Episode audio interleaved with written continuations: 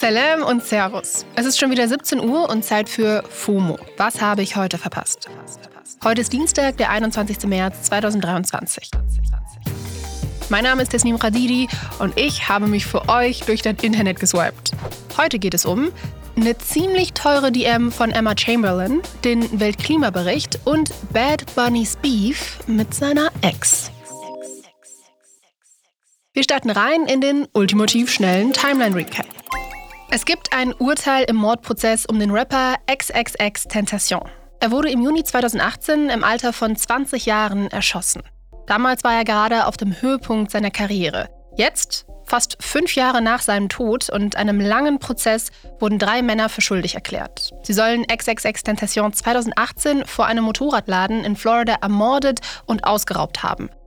Dafür wurden sie jetzt zu lebenslangen Haftstrafen verurteilt. Emma Chamberlain hat ihren Online-Shop geschlossen. Under Construction heißt es da. Vielleicht muss sie sich ein paar neue Geschäftsideen überlegen, denn sie hat in ihrem Shop vor kurzem eine Personal Thank You Note from Emma angeboten. Für sage und schreibe 10.000 Dollar. Darüber machen sich gerade super viele Leute lustig. Aber ey, das ist einfach kein Joke.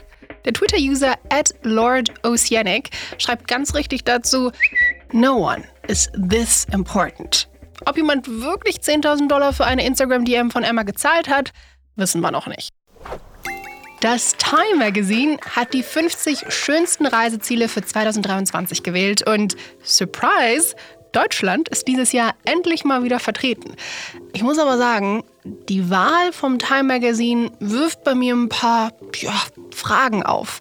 Die nennen ausgerechnet Sylt als einen der World's Best Places 2023. Sylt? Also wirklich? Die, sorry, aber Spießerinsel, auf der Christian Lindner geheiratet hat? Hm. Das war der ultimativ schnelle Timeline Recap. Wie lange es Inseln wie Sylt noch geben wird, das fragt sich unter anderem auch der Weltklimarat. Der hat jetzt einen Bericht rausgebracht, den IPCC Klimabericht. Das ist eine Studie, die den weltweiten Forschungsstand zur Klimakrise zusammenfasst. Und da steht quasi das drin, wovor uns vor allem junge Leute schon seit Jahren bei Demos und Co warnen. Die Klimakrise schreitet schneller voran als zunächst gedacht. Hier mal so die drei Main Points aus dem Bericht. Erstens, also der aktuelle Stand ist, dass die Erderwärmung jetzt schon bei 1,1 Grad ist. Deswegen gibt es zum Beispiel häufiger Dürren, Sturm oder Starkregen. Wenn wir aufhören, Kohle, Öl und Gas zu verbrennen, dann könnten wir die Folgen begrenzen. Soweit, so offensichtlich. Zweitens, und das hat mich echt ziemlich geschockt, die magische Grenze von 1,5 Grad werden wir wohl schon ziemlich schnell, und zwar Anfang 2030, überschreiten. Und das selbst wenn wir verstärkt in Klimaschutz investieren. Eigentlich war das Ziel ja, die Erderwärmung auf 1,5 Grad zu begrenzen. Klimaforscher Mujib Latif hat in einem Interview mit Phoenix aber gesagt, das mit den 1,5 Grad, das wird so nichts. Im Moment ist die Welt eben auf Kurs eher in Richtung 3 Grad als in Richtung 2 Grad. Also das ist ein Selbstbetrug. Ich glaube, man möchte damit nur kaschieren, äh, dass man bisher auf der weltpolitischen Bühne eigentlich nicht sehr viel erreicht hat. Und das kann man ja an einer Zahl festmachen. Eigentlich müssten die weltweiten Treibhausgaskonzentrationen seit dem Pariser Klimaabkommen, also seit 2015, sinken und zwar drastisch sinken. Das Gegenteil ist der Fall. Puff. Und drittens, es wird leider auch nicht besser. Schon jetzt leiden sehr viele Menschen an den Folgen der Klimakrise und zwar vor allem die Menschen, die wenig zur Klimakrise beitragen, also zum Beispiel in Ländern im globalen Süden leben oder grundsätzlich einfach arm sind. Ja Leute, klingt alles erstmal nicht so gut. Trotzdem ist es jetzt nicht so, als würde ab Anfang 2030 die Welt langsam den Bach runtergehen und wir können da nur zuschauen und nichts machen. Es gibt wohl noch Hoffnung. Der Vorsitzende des Weltklimarats, Ho Sung Lee, sagt, wenn wir jetzt handeln, können wir immer noch eine lebenswerte, nachhaltige Zukunft für alle sichern. Um die Erderwärmung auf 1,5 Grad zu begrenzen, müssten die Emissionen laut Weltklimarat bis 2030 um die Hälfte gesenkt werden. Und nee, sorry, aber da sieht der Weltklimarat keine Einzelpersonen in der Verantwortung. Auf Fleisch, Fliegen und das Auto verzichten ist super, aber es sind vor allem Regierungen, die etwas verändern können. Um die globalen Klimaziele zu erreichen, muss mehr Geld in Klimaschutz fließen. Also, diesen Bericht kann man eigentlich in einem Satz zusammenfassen. Dafür gebe ich mal ab an die Klimajournalistin Verena Mischitz. Es ist dringend. Let's hope, dass diese Dringlichkeit ankommt und dass dieser Bericht dafür sorgt, dass PolitikerInnen zuhören und etwas ändern. Wenn nicht, gibt es vielleicht bald noch mehr Klagen wegen verfehlter Klimaziele.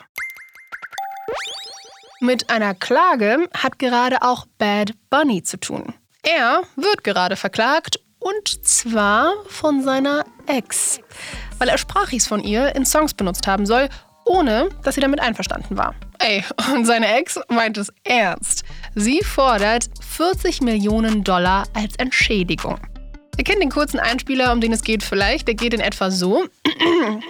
Bad Bunny, baby. Die Frau zu dieser Stimme heißt Carlis de la Cruz Hernandez. Und diesen Einspieler hat Bad Bunny in zwei Songs genutzt. Zum einen in Pati von 2016 und 2016 von seinem aktuellen Album Un Verano Sin Ti.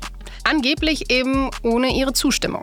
In der Klage heißt es, dass ihre Stimme gegen ihren Willen auf Songs und Konzerten, im Radio, Fernsehen, auf Social Media und ja, einfach überall zu hören ist. Die Songs von Bad Bunny sind ja wirklich überall.